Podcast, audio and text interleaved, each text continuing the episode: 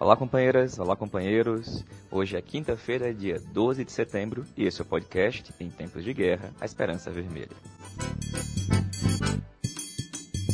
Chegamos ao quarto dia após o final da votação do PED, e até agora não temos um resultado definitivo.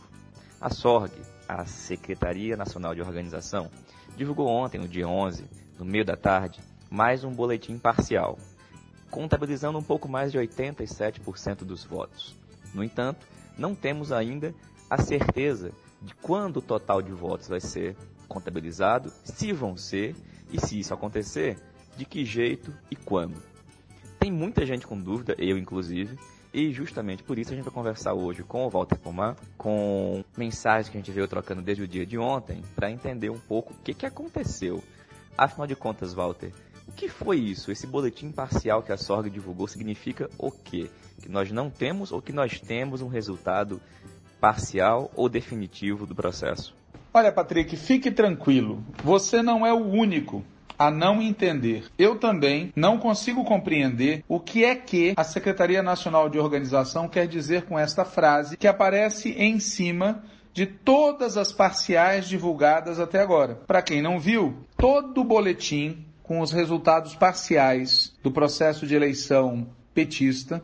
Todo o boletim divulgado pela SORG traz em cima uma frase parcial com X% dos votos apurados. O boletim mais recente, que foi divulgado no dia 11 de setembro, às 13 horas, diz parcial com 87,6% dos votos apurados. Quem vê esse número supõe que estão faltando 12,4% dos votos. O problema aparece quando a gente faz um mero exercício de lógica formal. Parcial com 87,6% dos votos apurados. Isto quer dizer que a Secretaria Nacional de Organização sabe quantos votos foram efetivamente apurados? Não, ela não sabe. Ela não sabe e ela não tem como saber, porque ela só fica sabendo que um voto foi apurado quando a direção estadual encaminha para a direção nacional a ata. O que significa dizer que para a Secretaria Nacional de Organização, o número que ela divulga sempre é 100%. O resto é uma estimativa. Ela pode estimar que faltam 1%, 2%, 3%, 5%, 10%, etc. Mas ao invés de dizer que isso é uma estimativa, os boletins trazem uma afirmação. E essa afirmação, quem se der ao trabalho de ir conferindo boletim a boletim, foi sendo ajustada. É uma espécie de conta de chegar. Só que essa conta de chegar não tem a ver com os números reais, tem a ver com os desejos de quem fez a estimativa. Enfim, muito esquisito, muito complicado, e houve até quem imaginasse que essa frase era uma senha para, no momento adequado, inflar o número total de votantes.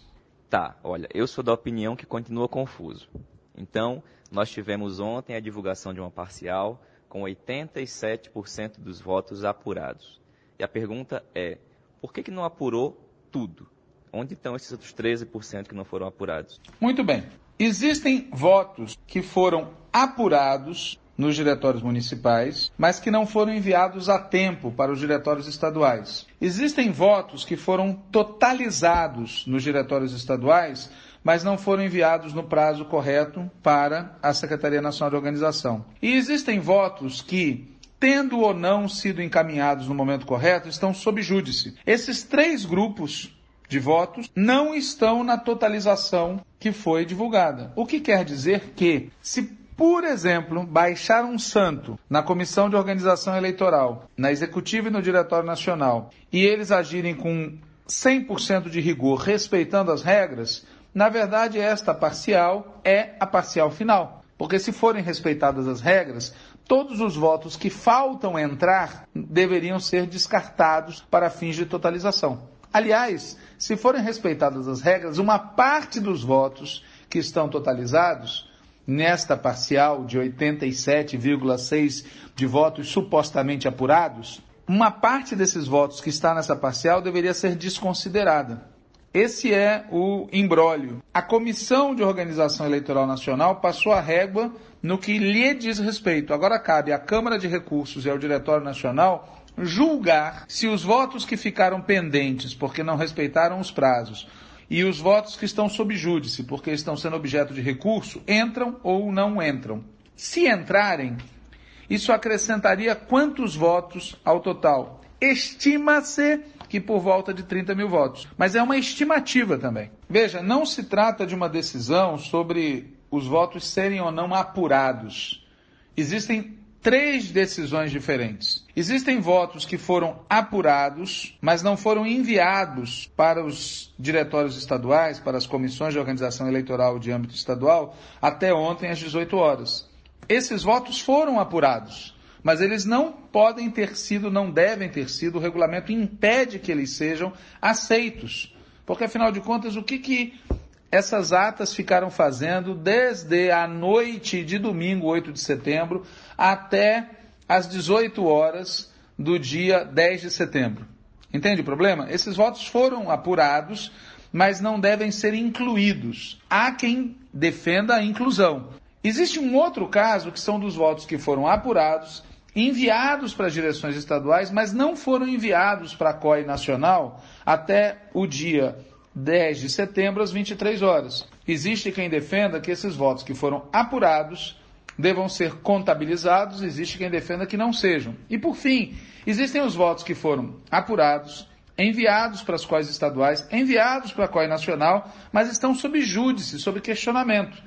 Então, não se trata propriamente de apurar, embora também haja casos sob júdice pedindo a abertura de urnas, por exemplo, de votos em separado. Em resumo, meu caro, é uma confusão bastante grande que está vinculada a vários problemas, a dinâmica do PED e as dificuldades administrativas do partido e a essa ideia de que tudo tem que estar sob gestão da Secretaria Nacional de Organização, que não tem a expertise e nem tem a, digamos, a sapiência necessária para tocar um problema desse tamanho.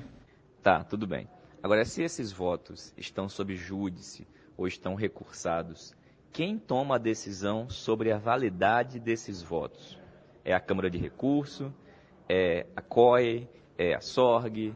É o Diretório Nacional? Qual que é o procedimento para que esses votos que não foram contabilizados passem ou não a valer? Quem decide sobre eles? Em condições normais, Patrick, caberia à Câmara de Recursos votar esses recursos. Mas, dada a gravidade do problema, existe quem defenda que cabe ao Diretório Nacional deliberar. Claro que a Câmara de Recursos e o Diretório Nacional expressam a mesma correlação de forças.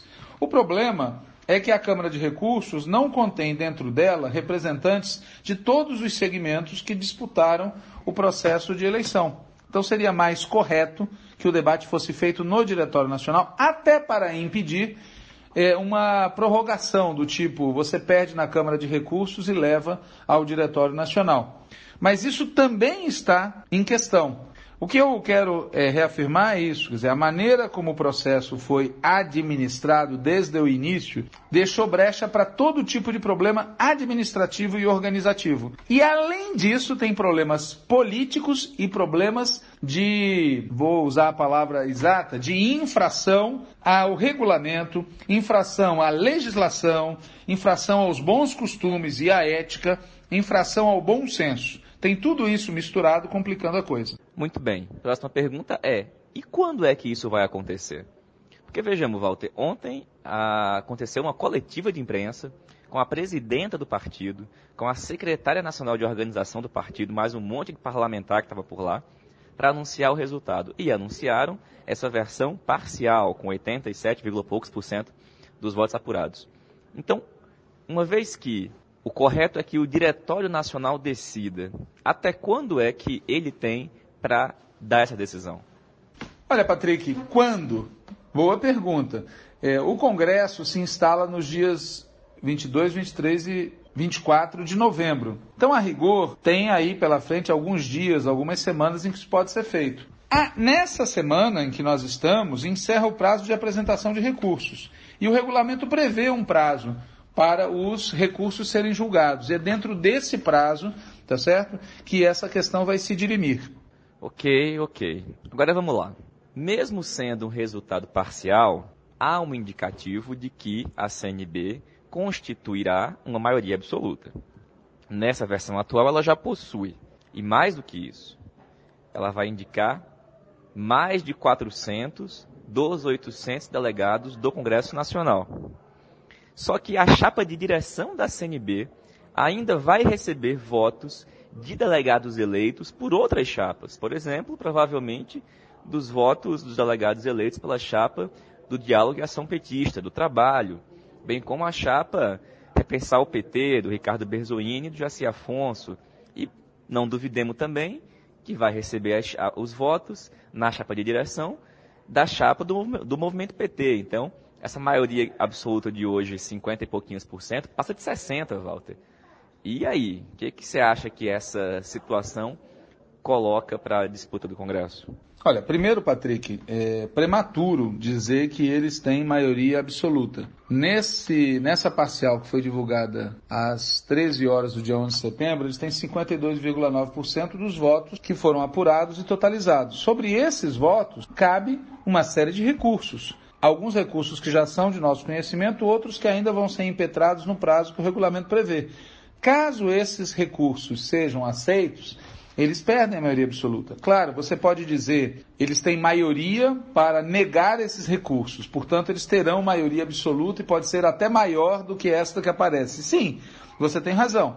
Mas é diferente ter maioria absoluta no voto legítimo e incontestado e ter maioria absoluta ou relativa com base em votos contestados, produto de processos viciados e do desrespeito ao regimento que eles próprios aprovaram. Então, é preciso ficar claro, quem está me ouvindo, que essa maioria de 3%, ela não é produto do debate é, da militância, da base social. É produto disso, em parte, mas em parte também de métodos questionáveis, condenáveis, ilegais, à luz do regimento partidário e à luz, inclusive, de outras peças legais.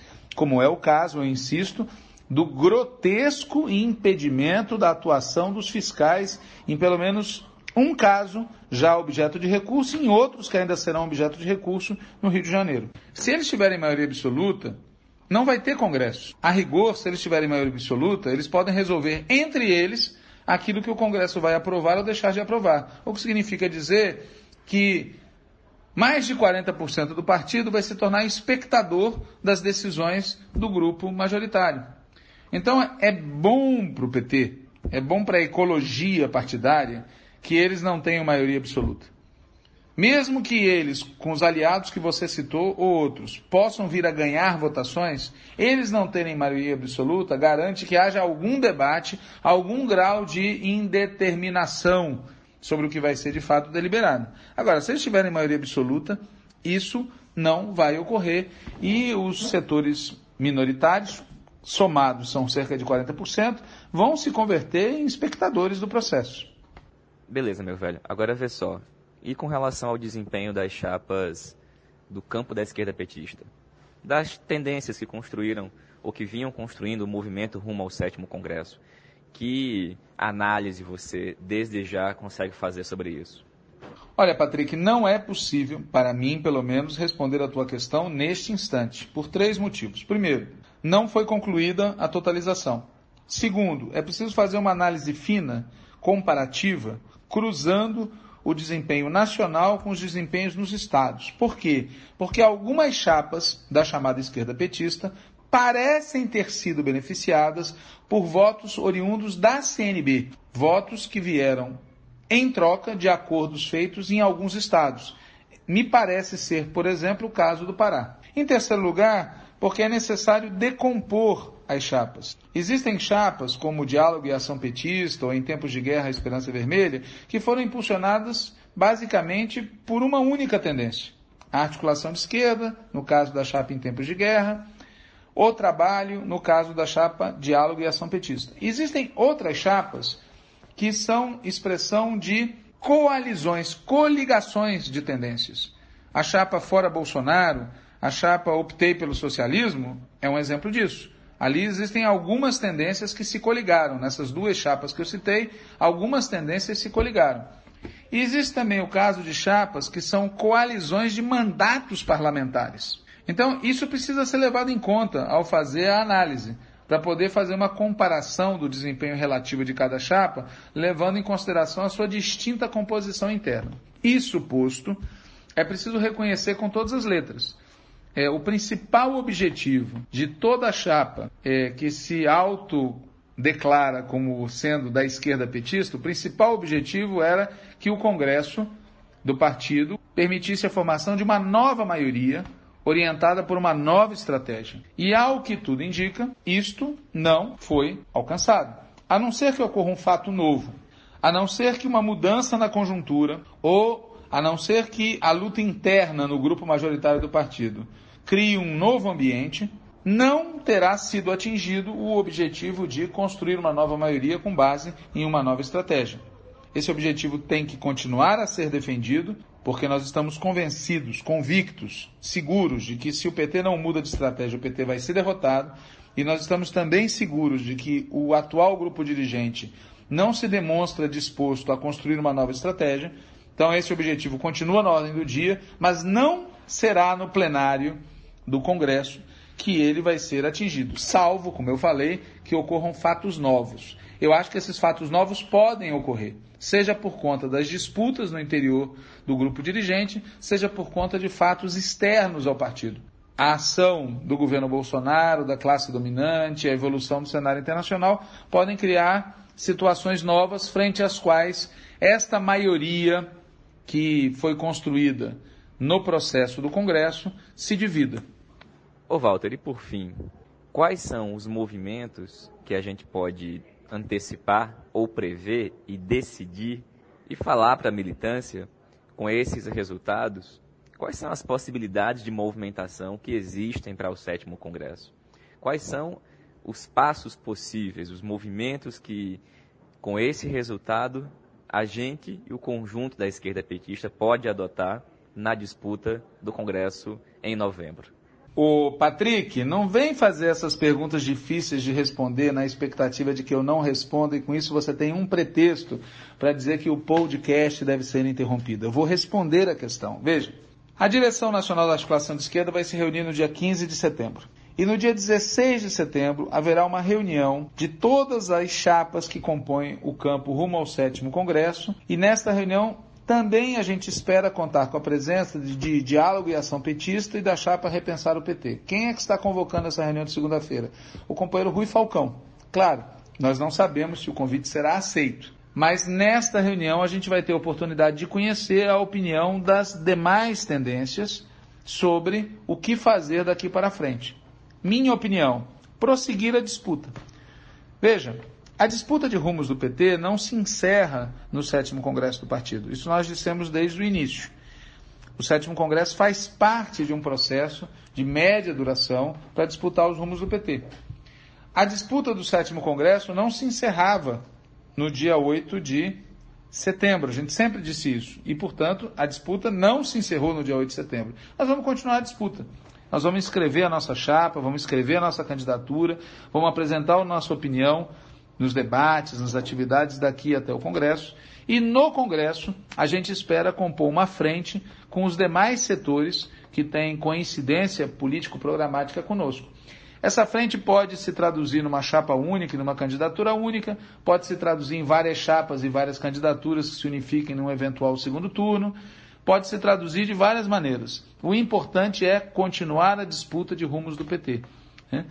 Eu sei que muitos militantes ficam angustiados quando veem é, o nosso partido é, ser tomado por métodos de luta interna iguais àqueles que a gente é, enxerga em partidos tradicionais.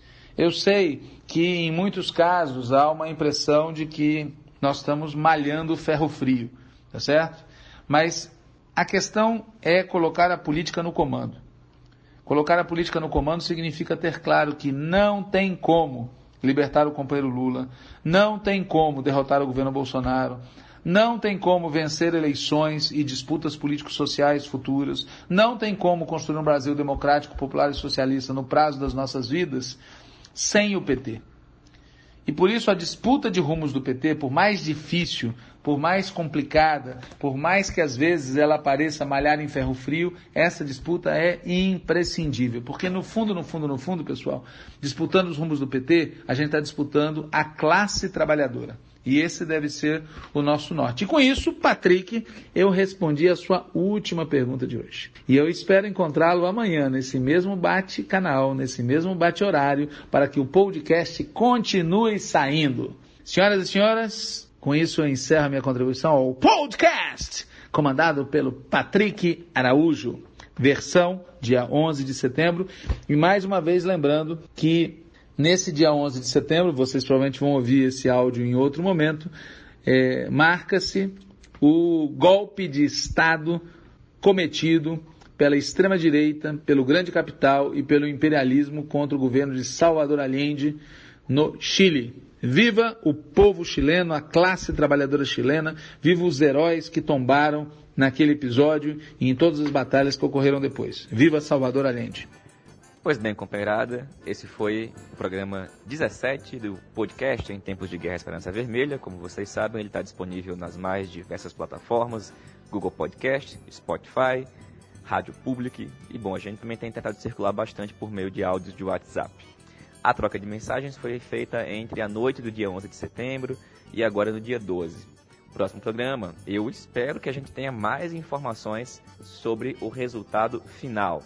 E aí sim, que a gente possa dar algum indicativo, mas como vocês perceberam, está difícil conseguir chegar nesse resultado final. Por essa razão, seguimos firmes. Saudações petistas e Lula livre.